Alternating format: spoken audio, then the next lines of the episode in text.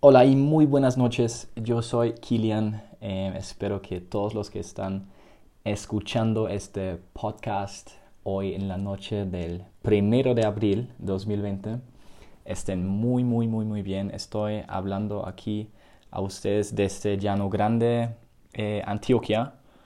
Mm, y sí, el título no es una broma. Literalmente estoy viviendo ahora en el bosque y quería eh, contarles un poco, explicarles un poco qué tiene que ver eso, por qué estoy haciendo esto y, um, y sí, explicarles un poco mejor eh, cómo llegó eh, esa situación a mi vida ahora.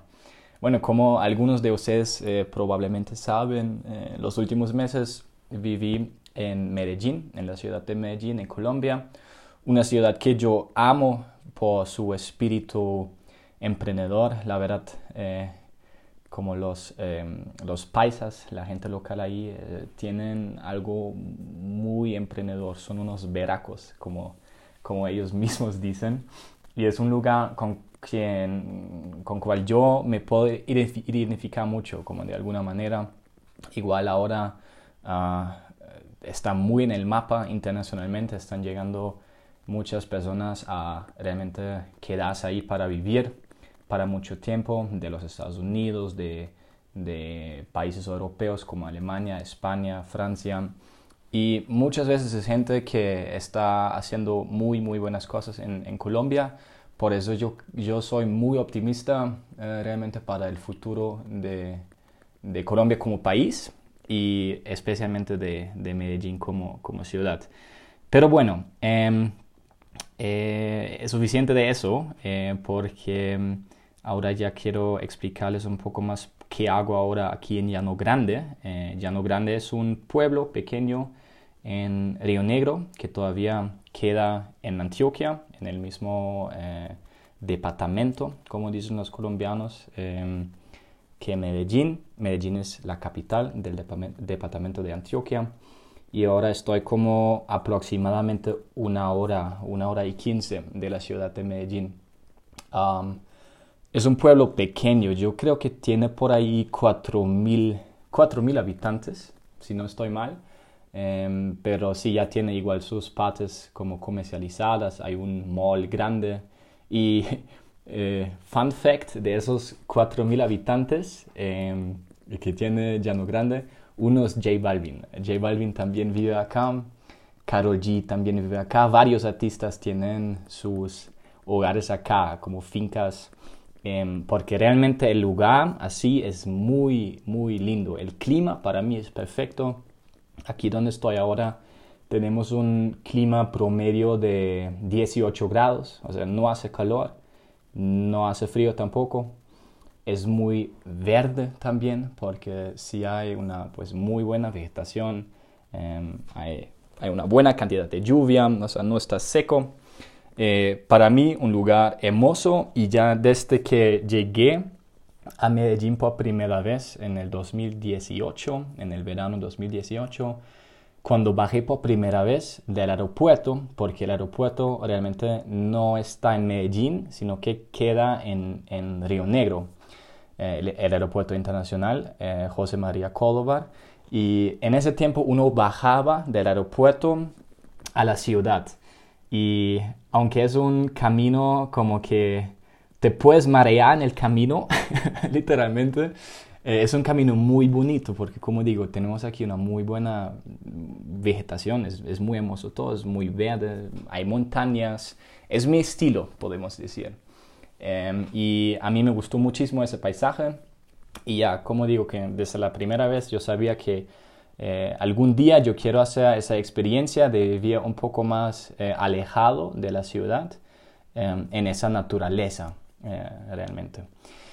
Y cuando todo esto del coronavirus em, empezó, y para mí realmente ya empezó en febrero, em, como en el, en el podcast anterior creo que expliqué la situación que a mí me tocó muy temprano básicamente em, como el impacto del coronavirus, del coronavirus porque tenía un negocio ahí en, en, China y ahí básicamente fue donde empezó todo y afectó mucho ese negocio eh, en todo el aspecto de la logística. Entonces yo ya estaba, digamos que, avisado de la situación y igual vi el desarrollo en Europa, como ustedes saben soy de, soy de Alemania, entonces ahí también tengo mis ojos obviamente en los medios internacionales. Vi cómo llegó a Italia, ah, cómo se desarrolló la situación en España, ahora también en, Alemania. Y entonces no fue, digamos que, tan difícil eh, decir Em, qué va a pasar en Colombia, que aquí también eh, van a tener obviamente toda la información y que muy probablemente van a tomar medidas y también muy probablemente van a tomar medidas que son más estrictas aquí en Colombia que eh, por ejemplo en, en, Alemania. Y eso a mí me parece bien porque aquí obviamente el, el sistema de la salud no se puede comparar con, con Alemania. Aquí un fracaso del, sistema, eh, bueno, sería mucho más probable em, que, por ejemplo, como en un país eh, como Alemania. Entonces yo em, básicamente estoy a favor de que aquí se tomen medidas eh, estrictas y ah, solamente no, no, podía como decía cuándo las van a tomar. Eso fue como en, ah, en marzo, como en la primera semana del marzo, cuando estaba eh, observando esta situación, pero como digo, lo veía venir de alguna manera. Yo sabía que eso va a pasar, que van a tomar esas medidas. Entonces yo pensé, ok, ahora es la situación perfecta para hacer esa experiencia de vivir en el monte, básicamente de vivir en la naturaleza. Voy a buscar en Airbnb eh, qué opciones hay um, y encontré una, un anuncio de un lugar muy hermoso es como una casita en el bosque, básicamente. y sí, básicamente reservé de una esa, esa, ese lugar porque igual se alineaba bien eh, con el otro contrato que tenía con mi apartamento en Medellín, porque este se me venció el 31 de marzo. Entonces, eh, sí, podía básicamente em, calcular que me voy a desplazar el 31 de marzo desde Medellín a Río Negro, a Llano Grande. Em, pero como ustedes saben, las medidas sí se tomaron más temprano de lo que pensaba. Yo no estoy seguro como en qué fecha eh, realmente lo, eh, lo empezaron, pero sí fue más temprano y había un toque de queda en todo el país, en Colombia, y ahora lo van a hacer hasta el, me parece, el 13 de abril. Entonces ya mm, técnicamente ya no fue posible para mí Em, ejecutar mis planes, ¿no? O sea, me quedé, me quedé encerrado básicamente en mi apartamento chiquito en Medellín y no fue posible técnicamente llegar aquí.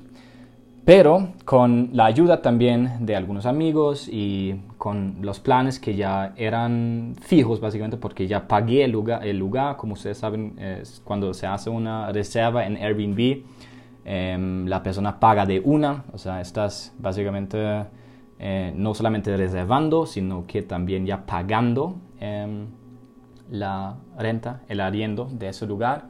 Entonces eso fue lo que hice, entonces obviamente tenía la prueba eh, de que ya lo pagué y también tenía la prueba de que se me estaba venciendo el contrato en el otro apartamento, en Medellín.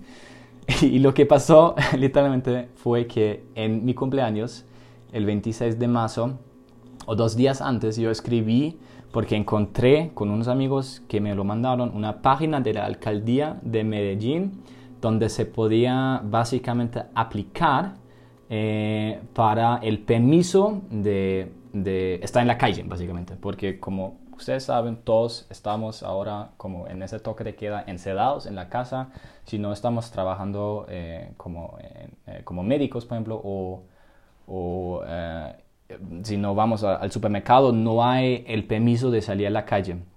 Y eh, no lo hacía, igual, eh, de hecho, me, me encerré como tres o cuatro días antes de que iniciara ese toque de queda. Pero había este formulario de la alcaldía en donde sí podías aplicar si tienes una razón. Y mi razón en ese caso fue que sí, ya tenía el contrato, ya lo tenía pagado eh, y el otro, otro el contrato eh, vencido. Y todo eso, todo ese plan hice antes del toque de queda, cuando no se podía como eh, saber que esto va a pasar. Entonces, eh, al final resultó que sí me aprobaron esta solicitud, básicamente, y sí me dejaron desplazarme y me, pusieron, y eso también es, me parece muy chistoso, me pusieron la fecha 26 de marzo, que es mi cumpleaños. Entonces, básicamente, eh, fue mi regalo de cumpleaños poderme desplazar de, desde Medellín aquí a, a Llano Grande. Y desde el 26 de marzo, desde esa noche, estoy eh, ya aquí y vivo en el bosque, literalmente. O sea, es una casita pequeña em, y obviamente es mucho mejor que estar encerrado en un apartamento chiquito, porque aquí cuando salga de esa casita yo tengo pues la naturaleza cerca, puedo caminar un poquito, hay mucho más espacio. Y no me entiendan mal, no quiero presumir ahora mi, mi, situación. De hecho, no vivo aquí en lujo, es más bien como un tipo camping, pero también es un muy buen reto personal para mí porque como, como creo que ustedes también saben eh, que la ciudad le hace muy cómodo a uno, o sea, con todo... Em, con todas las facilidades que uno tiene, todo siempre está limpio, se pueden hacer domicilios y así. Eso no existe aquí. Yo estoy feliz que tengo internet, que tengo luz y todo lo demás eh, hay, que, hay que ver. O sea, hasta, el próximo supermercado son como 50 minutos caminando. Y sí, es un muy buen reto personal para mí.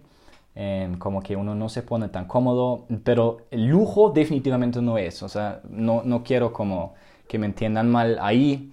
No quiero presumir esa situación. Pero a lo que voy con todo esto es que yo estoy ahora en esa situación y estoy súper feliz y súper privilegiado de, poder estar acá porque hice un paso proactivo, o sea, fue por proactividad. Y eso me recordaba hoy que siempre cuando me funcionaba algo en el, en el pasado, siempre cuando he logrado algo en el pasado, fue porque yo fui eh, proactivo, porque yo tenía eh, la proactividad y básicamente es como mi moral de esa historia, que siempre eh, las cosas buenas te van a llegar si tú quieres que te llegan y si estás igual ejecutando tus acciones como adecuadamente a tu plan. No te va a pasar nada bueno si estás Ahora, por ejemplo, en esa situación encerrado o encerrada en tu casa y aprovechando, eh, entre comillas, esa situación viendo Netflix, ¿no? O sea, de pronto tengas más tiempo ahora, pero si solamente lo estás gastando en Netflix y no en cosas como que realmente te benefician, no vas a salir como uno de los ganadores, entre comillas, de esa situación, porque sí yo creo que va, van a haber muchos eh, ganadores de esa situación. Los que están entendiendo que ahora estamos en una situación eh, muy especial, estamos mezclando las cartas de nuevo, básicamente, o sea, el juego se reinicia y, y los que sí están entendiendo esa situación y sacándole provecho a esto, em, en unos meses van a salir y van a estar mejor que antes de, esa situación del coronavirus. Entonces, eh, eso solamente te quería compartir. No quiero presumir que me va mejor ahora aquí que a todos los demás colombianos. Yo estoy súper eh, consciente de que el, no sé, de 50 millones colombianos, probablemente ahora 49 y medio millones están encerrados en apartamentos chiquitos o, casitas eh, pequeñas. Y así fue para mí también. Y ahora tengo la bendición, básicamente, tengo el privilegio de poder estar aquí eh, un, poco más, em, un poco más cercano a la, naturaleza. Pero es porque me lo gané, es porque trabajé para esto y porque con, ya, con, siendo proactivo em, lo logré. Y eso es como básicamente lo que te quiero compartir. Te quiero invitar a que tú también seas proactivo o proactiva y que estás usando este tiempo ahora que te estás tal vez ganando de, esa situación para también hacer algo que te va a beneficiar para tu futuro. Espero que estés muy muy bien, em, que te estés cuidando mucho y vamos a hablar pronto por este canal. Que estés muy muy bien. Hasta luego.